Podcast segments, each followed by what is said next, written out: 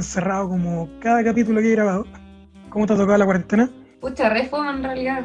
Ando súper encerrada, no ha salido nada y, y como todos nomás, pues.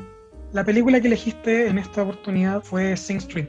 Es una película del año 2016 dirigida por John Carney. ¿Por qué es tu favorita?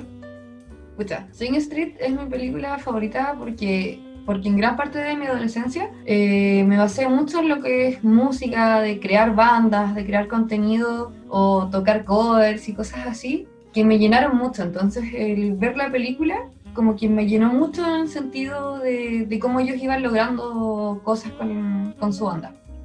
La película nos muestra la historia de Connor, un adolescente de 15 años que por culpa de una crisis financiera que le pegó fuerte a la familia, termina yendo por primera vez a un colegio público. Un colegio público en que no se la lleva tan fácil. El bullying es cosa desde el primer día. Y no solo el bullying desde los compañeros, sino que la máxima autoridad del lugar tampoco se le hace muy fácil a él. Al final de su primer día en este colegio, conoce a Rafina, una muchacha un año mayor que él, que es bastante misteriosa y que es lo que le llama la atención a Connor desde un principio. Para poder llamar la atención de ella, decide decirle que, tiene una banda y que le encantaría que ella participara en un videoclip. Connor no tenía una banda, crea la banda para llamar la atención de ella. Y es así como se mueve la película en un principio. Demuestra cómo se crea la banda, cómo se desarrolla la banda, cómo crean sus primeras canciones. ¿Te acuerdas de las sensaciones que te dejó la primera vez que la viste? Sí, en el fondo me deja como una sensación de satisfacción, en el sentido de que parten eh, realmente sin nada y van avanzando caleta en lo que es un tema musical, de que van viendo cómo los proyectos que ellos tienen realmente les funcionan, de cómo avanzan en eso, y es como eso, que les va súper bien como banda y, eso me da como una sensación de satisfacción en cuanto a avance en ellos hay un detalle aparte que me llama mucho la atención y es el tema de que la película, aparte de llevarse por la música, eh, va como por un tema de sueños del hermano. El hermano mayor de Connor era este típico hermano mayor rebelde que los papás consideraban un fracaso, pero que en realidad había dejado mucho detrás. al mismo tiempo la película se mueve gracias al hermano. La estructura de la película sigue al hermano y es él quien aporta las influencias musicales a, la banda. Es él el soporte emocional del protagonista. Es él quien lo ayuda con la búsqueda de un estilo propio. Es él quien lo ayuda a entender el contexto familiar y de por qué están tan difíciles las cosas. Y lo más importante es que estas metas, estos sueños frustrados que quizás tenía, tenía este personaje, se terminan reflejando en el protagonista, se terminan reflejando en Connor. Claro, se terminan eh, reflejando en Connor y al final y al cabo son las mismas influencias de las que hacen que, ellos puedan avanzar con la banda. El mismo tema de los videos, de que el hermano le habla mucho de el nuevo estilo que se viene y es el futuro de la música y de los videos en el tema, de, en el tema musical. Es lo que hace que Connor se motive tanto con, con armar la banda y, y poder llevar a Rafina en fondo con todo esto. De hecho, en un principio, para poder armar la banda, se pone a copiar frases del hermano para poder llamar la atención y, y así poder conseguir los integrantes. Claro, cuando empiezan a armar la banda, como que al partir sin una idea clara, empieza como a plagiar, por decirlo así, las cosas que las influencias del hermano para poder avanzar como en ese sentido. Mencionabas que te sentiste identificada con la película por todo lo que son las influencias musicales, por el hecho de, tener esos sueños musicales de adolescente. ¿Por qué te identifica tanto? Que en el fondo yo cuando era más chica, pues partí sin saber cantar, sin nada. Sabía que me gustaba mi voz, pero en el fondo nunca tuve ningún impulso. Y llegué a una etapa de mi vida en el cual mucha gente me empezó a tirar para arriba en el sentido de que, oye, que que podrías hacer música, te sale bien, eh, te nace el tema, podrías hacer música y podrías darle con eso porque en realidad es como tu pasión y nunca la has sabido aprovechar. Y fueron muchas las personas a las que me motivaron a hacer música y de a poco fui como avanzando en el tema, formé una mini banda en un colegio, hacíamos covers y cosas así, y de a poco fue surgiendo el tema, y siento que ahí me identifico en el cual ellos partieron así como sin saber nada y fueron avanzando porque partí así como realmente con muy poco y aprendí mucho de otras personas, así como Connor aprende de Eamon, yo aprendí mucho de, compañeros, de profesores, de, muchas personas. Y eso mismo me ayudó harto a avanzar en el tema. Eh, luego fui, claro, avanzando más etapas de que me fui encontrando con más músicos en el camino que seguí. Y, y de a poco fue como una pasión que me llevó muchos, me llevó muchos años seguidos en los cuales eh, estuve muy pegada al tema, que después terminé haciendo más bandas, que luego de esa banda de pequeña encontré a nuevos músicos con los cuales pude como empatizar en el sentido de la música, que nos juntábamos a tocar horas y en el fondo fue como una pasión muy grande para mí el tema de la música. Siento que en eso se me representa mucho en cuanto al personaje de Connor. Mencionabas que te concentraste en tu voz, que te concentraste en cantar.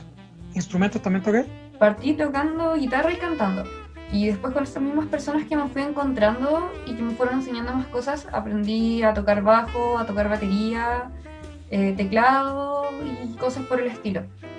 Y al final ya era como formar las bandas y entre todos como y entre todos sabíamos mucho de música, entonces nos íbamos complementando y, buscando eh, qué era lo que nos llenaba, pero todos así como muy mezclados.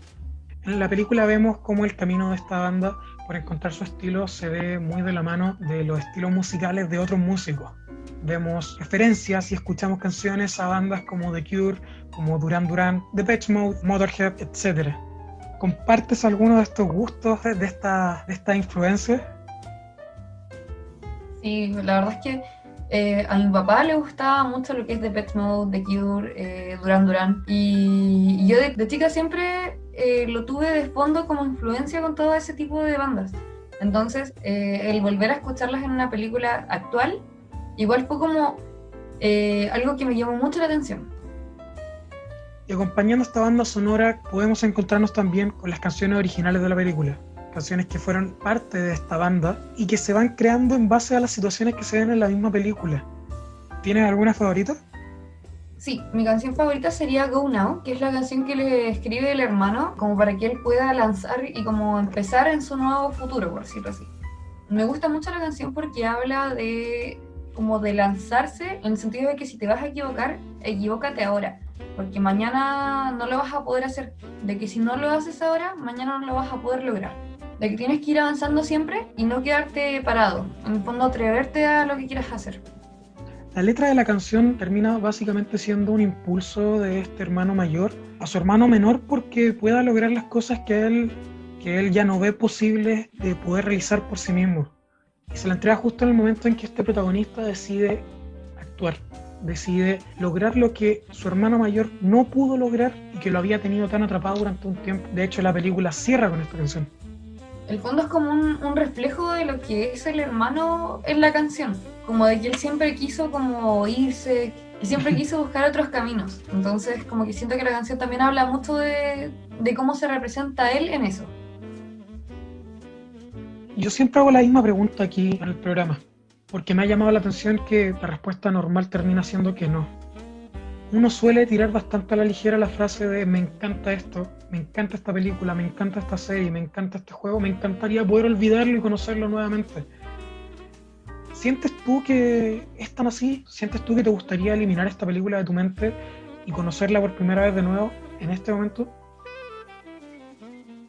Eh, en este momento específicamente no, porque siento que en el momento en que vi la película por primera vez, como que estaba recién saliendo de este periodo en el cual estuve como pegada a la música y todo ese tipo de cosas. Entonces siento que en su momento me sirvió demasiado.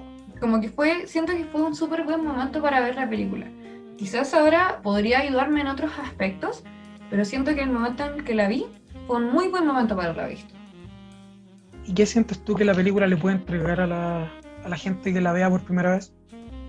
Es como en el fondo lo que dice la última canción, de que te atrevas a hacer las cosas, de que no te quedes parado ahí, es como un tipo de es como un tipo de revelación de seguir avanzando y no quedarte atrapado. De que si tienes la idea de hacer algo, sea porque quieres motivar tu vida o, o alguna idea que tienes, eh, te atrevas. Es como eso en el fondo. A mí la película también me llama mucho la atención que toca temas bastante fuertes. Toca temas como en realidad todo lo que rodea a Rafina, que es el interés amoroso, es bastante fuerte. Ella vive en un hogar de menores. Ella tuvo una infancia no con la, la familia más sencilla de todas y ella sigue buscando poder destacar. Ella llama la atención de Connor por ese misterio, por esa seguridad que entrega en las primeras escenas en que se la ve pero llega el momento en que nos la muestran de la manera más débil posible. Nos la muestran casi que derrotada y rendida por lo que venga después. Y ahí es donde Connor no se. no le sigue el juego. Donde Connor dice. La persona que me gusta a mí, la persona que me llama la atención, es alguien segura de sí misma, alguien con metas. No te estoy reconociendo en este momento. Y es por lo mismo que muestra cierto desinterés ante la persona que tiene ahí en ese momento, que no es ella realmente, es un estado de depresión, Claro, como que Rafina en el fondo es una persona súper segura de sí misma, que, que puede ser en el fondo por lo que vivió ella con su familia, de que por cómo vivió su infancia, terminó siendo una persona súper fuerte. Es como fuerte verla cuando estaba destruida y cuando estaba mal. Y es fuerte igual ver cómo Connor la rechaza en ese sentido. O sea, de hecho, yo creo que muchas personas tienden a pensar de que eh, lo que hizo él de rechazarla estaba mal. ¿Y tu interpretación cuál es? Es que en el fondo ella como que desaparece de su vida, en el fondo ella como que toma su decisión de irse y cuando se da cuenta de que las cosas no están bien, como que vuelve con él. Entonces ella de por sí no tomaba la decisión de quedarse con él, elegía la posibilidad de irse con su pareja fuera del país y al ver que no le había resultado, como que vuelve con Connor. Entonces siento que dentro de todo el rechazo de Connor, al sentirse mal con eso, no está mal. Pero si lo vemos por el lado en que ella como que tiene su lado débil y que Connor la rechaza, ahí yo sí como que puedo sentir que, que como que estaba mal. Hay cosas que le cambiaría esto a esta película, porque la verdad es que por más favoritas que sean, siempre hay cosas que se le pueden cambiar. Hay veces en que las películas simplemente no son perfectas, o no son perfectas para uno por más, por más que a uno le gusten definitivamente si algo que me dio como mucha rabia fue que Rafina no fuera al concierto que ellos tienen ya como al final. Eh, porque igual era algo como súper esperado de verla ahí entrar al concierto o a la grabación del último video, del segundo video. Eh, y el hecho de que no apareciera como que te deja espacio así como de, de, esperar que ella sí estuviera ahí. De que era como su momento más fuerte de brillar y, y no verla ahí fue como extraño, siendo que ella era quien había partido junto con ellos en el proyecto y quien le había ayudado en tema de vestuario y maquillaje y todas esas cosas y le había dado una gran influencia a la banda en ese sentido. Como que siento que en eso faltó verla ahí. A mí al menos me faltó la sensación de verla ahí en el lugar. Claro que de hecho también la parte donde más vulnerable vemos también a Connor. Pero al mismo tiempo una de las mejores escenas de la película se logra con eso que es donde él cierra los ojos mientras está cantando en un gimnasio vacío.